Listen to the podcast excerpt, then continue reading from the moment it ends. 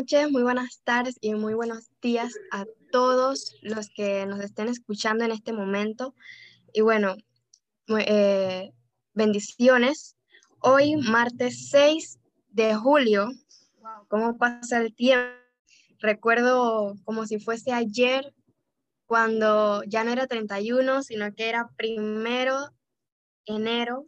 Estábamos todos felices, celebrando el año, el año nuevo y bueno, ya hoy estamos a 6 de julio. Y bueno, hoy vamos a estar hablando de un tema muy importante, pero antes de mencionar el tema del que vamos a estar hablando, voy a estar presentando aquí a los anfitriones. Tenemos a un invitado, eh, nuestro hermano Abdiel, y eh, su servidora, Sadi Gaitán. Y bueno, vamos a, estar dando inicio al podcast del día de hoy, que lleva como tema el ego puede matar tu talento. Interesante, ¿verdad? Wow. Y fuerte a la vez. El ego puede destruir tu talento, puede acabar tu talento, puede terminar con tu talento. La verdad, este es un tema que a mí me llama mucho la atención y es un tema para mí muy extenso, la verdad, porque eh, hay muchas cosas para decir, que tengo para decir con este, con este tema del, del ego. Bueno, la verdad, recuerdo que yo tenía un sábado y había ayuno en mi iglesia, me tocó dar una prédica y casualmente prediqué sobre esto, sobre el ego. Y el ego es algo que eh, puede destruir tu carrera en cuestiones de segundo. Si tú eres un adorador, una adoradora, un, salmista, ¿verdad? Eh, el ego puede acabar contigo. Y bueno, vamos a empezar primero que nada definiendo esta palabra, el ego. ¿Qué es el ego? A mí, mi, a mí un pajarito por ahí llamado Google me dijo que era el ego. Y el ego, en esto, en la teoría del psicoanálisis de Freud, es parte parcialmente consciente de la personalidad humana, que controla la motilidad y media entre los instintos del ello, los ideales del su superego y la realidad del mundo exterior. O en pocas palabras, valoración excesiva de uno mismo. Dije, en serio, ¿por qué no dijiste eso desde el principio? Pero la verdad, esto me llama mucho la atención, porque la verdad me ha tocado conocer a, a muchos salmistas, adoradores, aunque parezca mentira, que ellos en vez de decir, mira, yo le doy la gloria a Dios o esto es gloria a Dios. Bueno, para mí, o sea, cuando tú terminas de predicar y un siervo te llega y te dice, hey, varón, te luciste. Y tu corazón dice, yo fue, fue por mí, fue por mí, porque yo lo hice. Amén. Pero lo que me encanta más es que en la Biblia dice en eso 33, que Moisés decía, si tu presencia conmigo no va, no me lleve.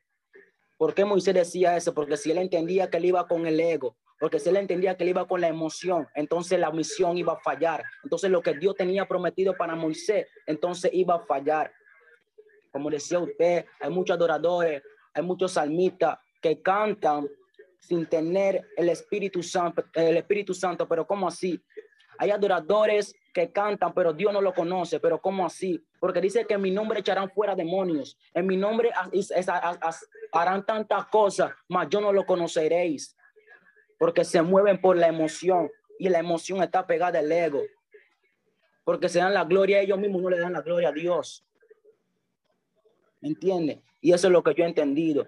Yo he comprendido en el camino que lo que tú hagas, que lo que tú termines de hacer, todo sea para la gloria y honra de Dios. Amén. Amén, amén. Sí, la verdad, esto es muy importante. Eh, el ego, eh, lo opuesto al ego es la humildad, ¿verdad? Sabemos que lo opuesto al ego es la humildad. Y tanto en el Antiguo como en el Nuevo Testamento están llenísimos de pasajes referentes a vivir con humildad. En el libro de Miqueas eh, dice, ¿qué exige el Señor de ti? Actuar con justicia, amar la misericordia y caminar humildemente con tu Dios. Eso está en Miqueas 6:8. Y el rey Salomón declaró también, dice, la humanidad y el temor de Jehová traen riqueza, honra y vida. Está en Proverbios 22:4.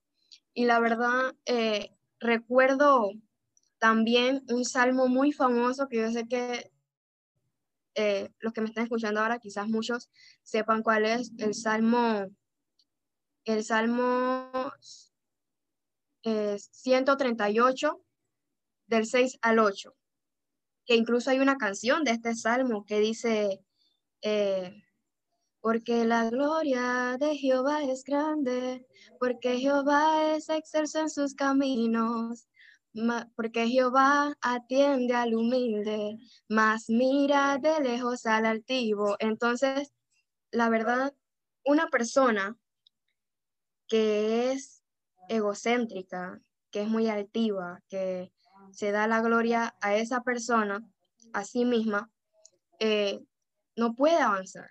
Yo en mi, en mi pensar, yo digo que no puede avanzar porque Dios no los mira el Salmo claramente dice que Dios mira de lejos al altivo.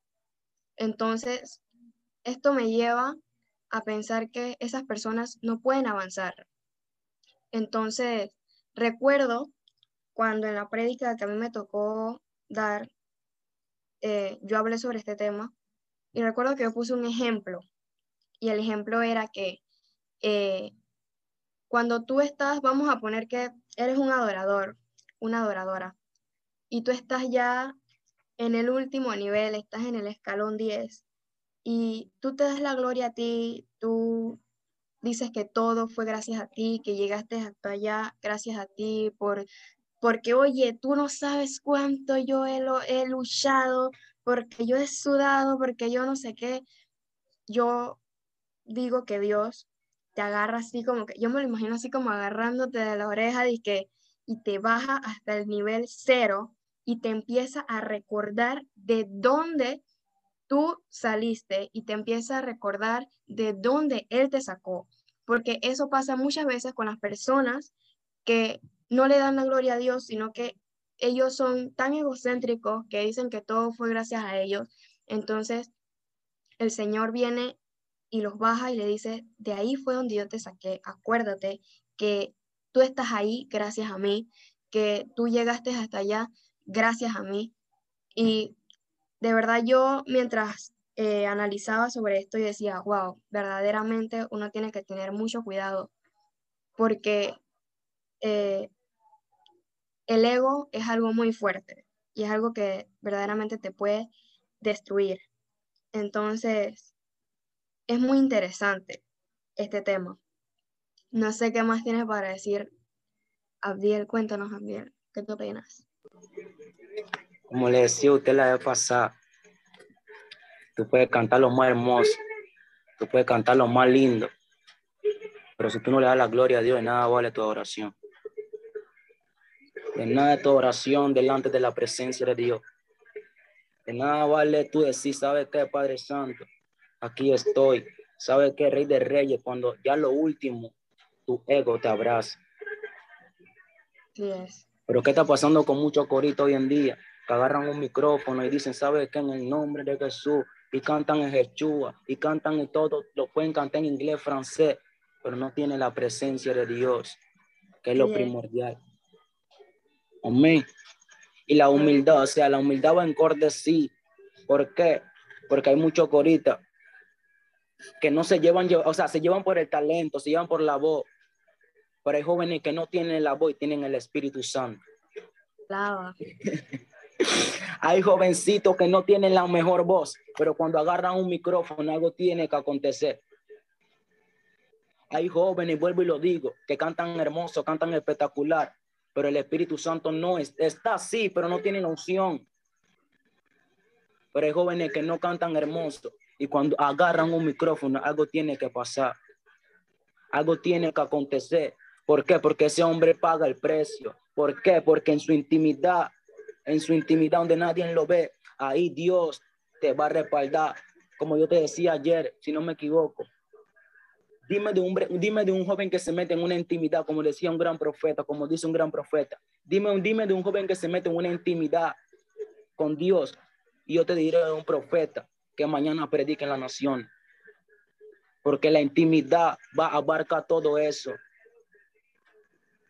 Así que tenemos que tener una intimidad con el rey y no llevarnos por las emociones.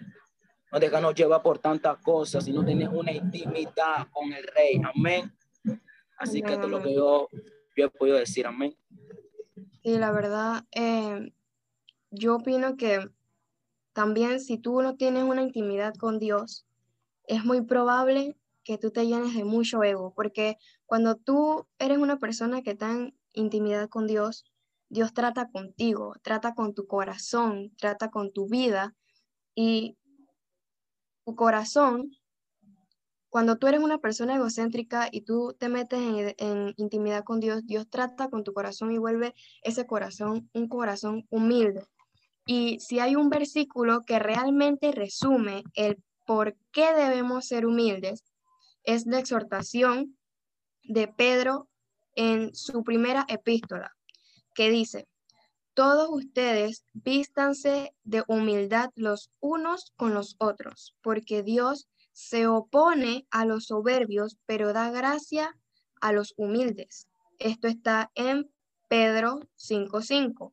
La verdad, este versículo me llama mucho la atención pero también me llama eh, la atención esta parte que dice, así que humíllense ante el gran poder de Dios y a su debido tiempo Él los levantará con honor. O sea, tenemos que buscarlo a Él. Si tú no buscas a Dios, si tú no estás en intimidad con Él, y, y wow, estamos en el Espíritu porque Abdiel acabó de hablar de eso y yo casualmente iba a entrar con este versículo porque si tú no buscas a Dios en intimidad, si tú no estás allí, si no te humillas ante Él, ¿cómo, cómo quieres ser exaltado si tú no estás en intimidad con Dios? Si tú, en vez de exaltar a Dios, te quieres exaltar a ti mismo. Entonces, ¿cómo quieres que Dios te exalte? Aquí claramente dice en el versículo, así que humíllense ante el gran poder de Dios y a su debido tiempo Él los levantará con honor. Tienes que buscarlo en intimidad, tienes que estar allí, tienes que humillarte ante los pies de Cristo y Dios es el que te va a exaltar. Dios es el que te va a llevar arriba a la cima. Dios es el que te va a exaltar en lo público, porque em, tú no puedes llegar a un nivel alto si no es por Dios. Quizás tú puedes estar, eh, te invitaron a un evento, te tocó adorar y tú viniste, agarraste, ah, cayó la unción, bajó el Espíritu Santo, quedaron todos quebrantados. Pero después, cuando viene una persona, ah, hermano, mire, aplauso, todo tuvo muy bueno.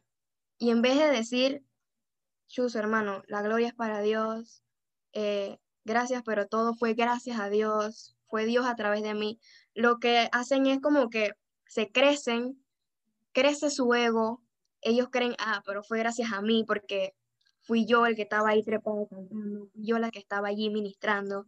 Entonces, es algo que con lo que tenemos que tener mucho cuidado. Yo sé que Abdiel quiere decir algo, yo lo estoy viendo ahí que está desesperado y quiere decir algo. ¿Se me escucha? ¿Se escucha bien?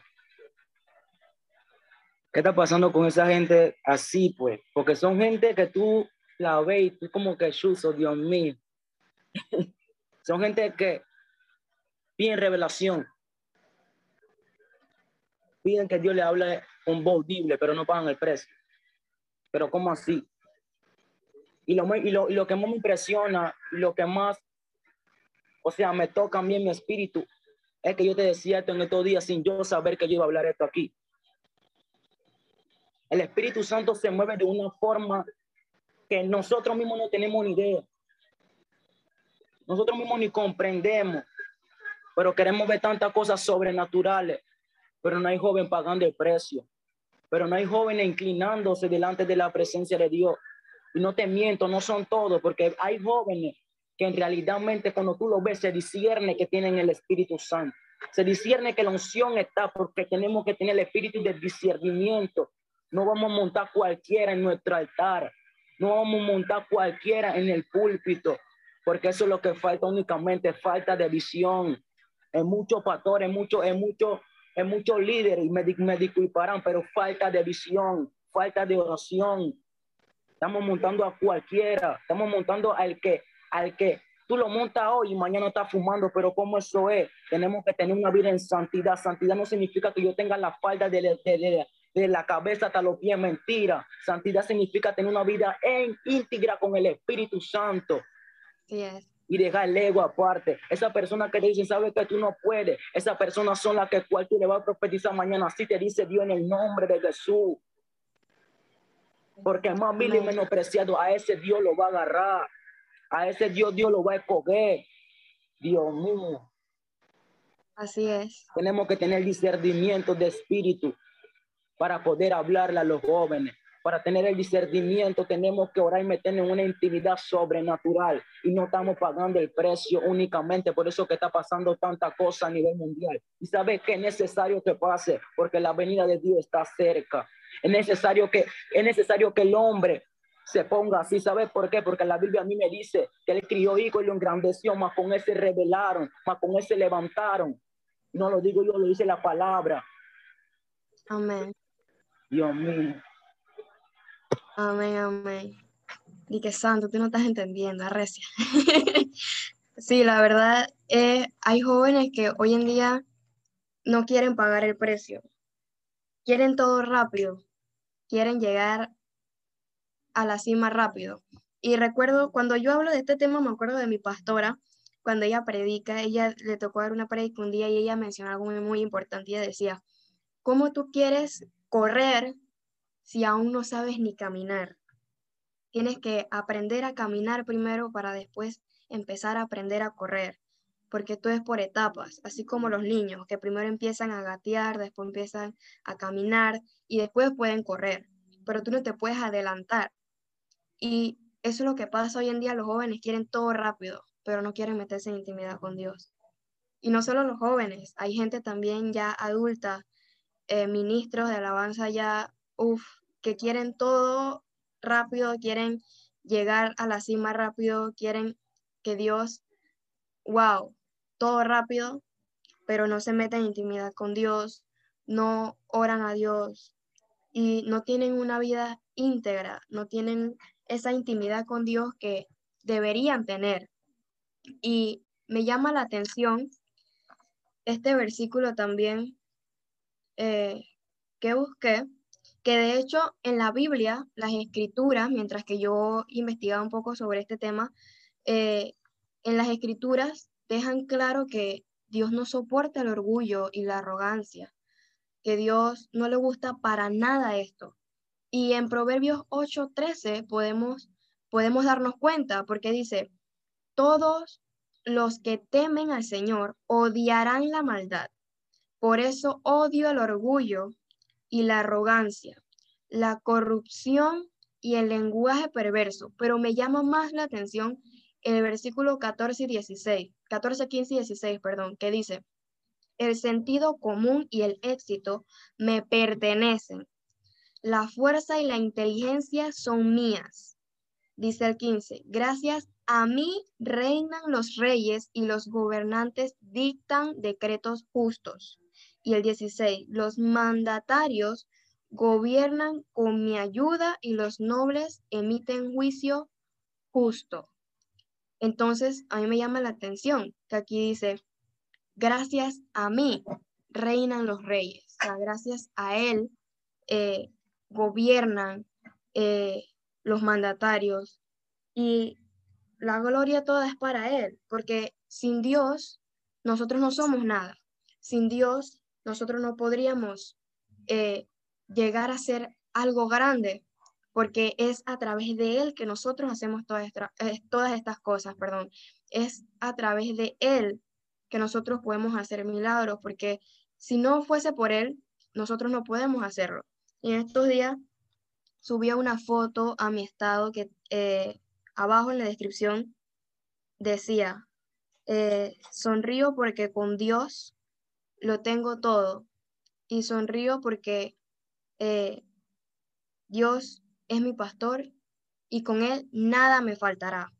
O sea, con Él yo lo tengo todo, pero sin Él yo no tengo nada. Yo ahorita mismo eh, no podría no tener nada, pero con Dios ya lo tengo todo. Con Él ya yo gané y gané algo muy valioso que es la salvación.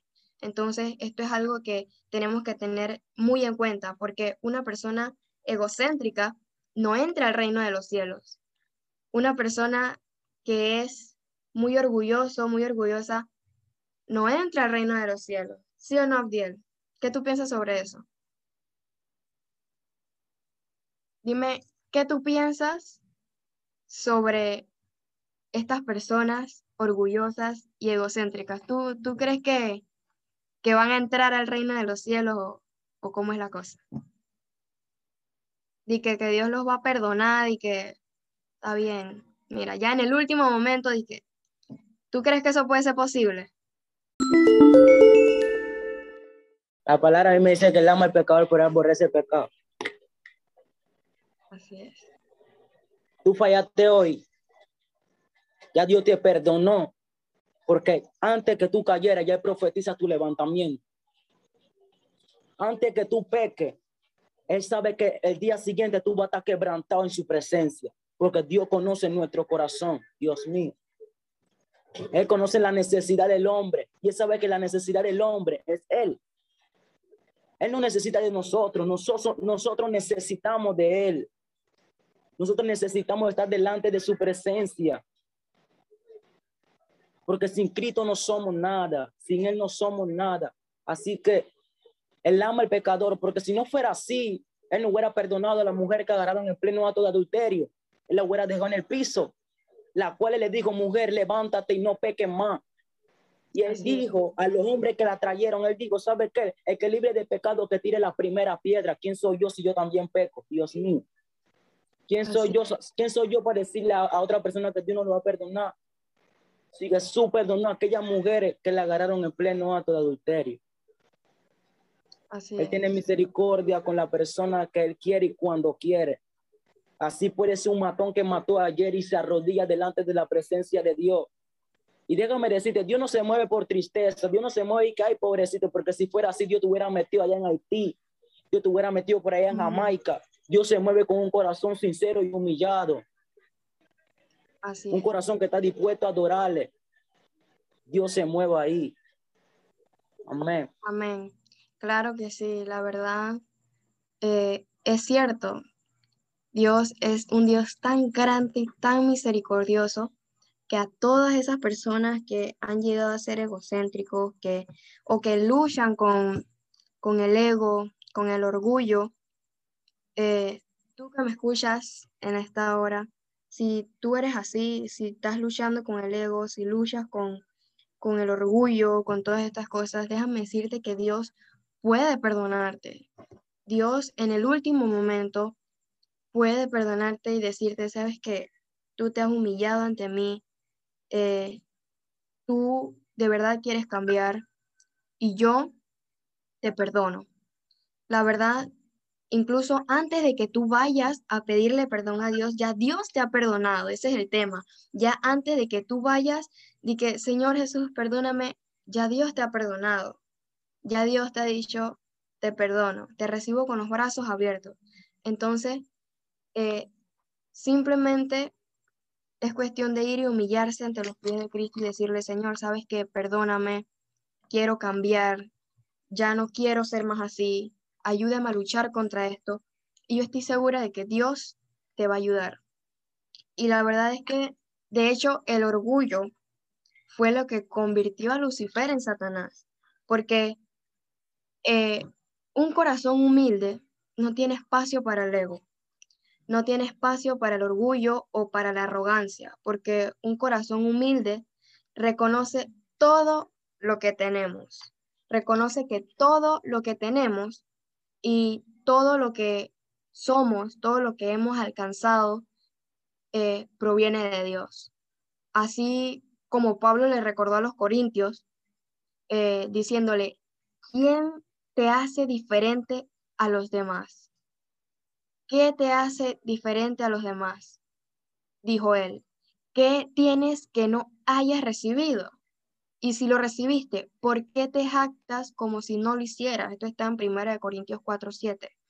Cada don, cada talento, cada aliento que tomamos, todos son de Dios, como lo es nuestro don más importante y más valioso, más precioso, que es la salvación. Y no hay que descuidar nuestra salvación por ser orgullosos o por ser egocéntricos. Eh, no hay que descuidar la salvación por esto. Sé que muchas veces a nosotros se nos ha subido un poco el ego de que, santo, yo, justo cuando yo me subí en ese altar, pero hay que recordar que no fuimos nosotros, que no somos nosotros lo que hacemos eso, sino que es Dios a través de nosotros. Es Dios quien hace que a través de nosotros pueda caer el Espíritu Santo y pueda eh, ayudar a esas personas que están allí, que muchos quizás vengan atados con muchas cosas, atados a muchos problemas y pueden ser liberados a través de la adoración, pero no somos nosotros, sino que es Dios a través de nosotros.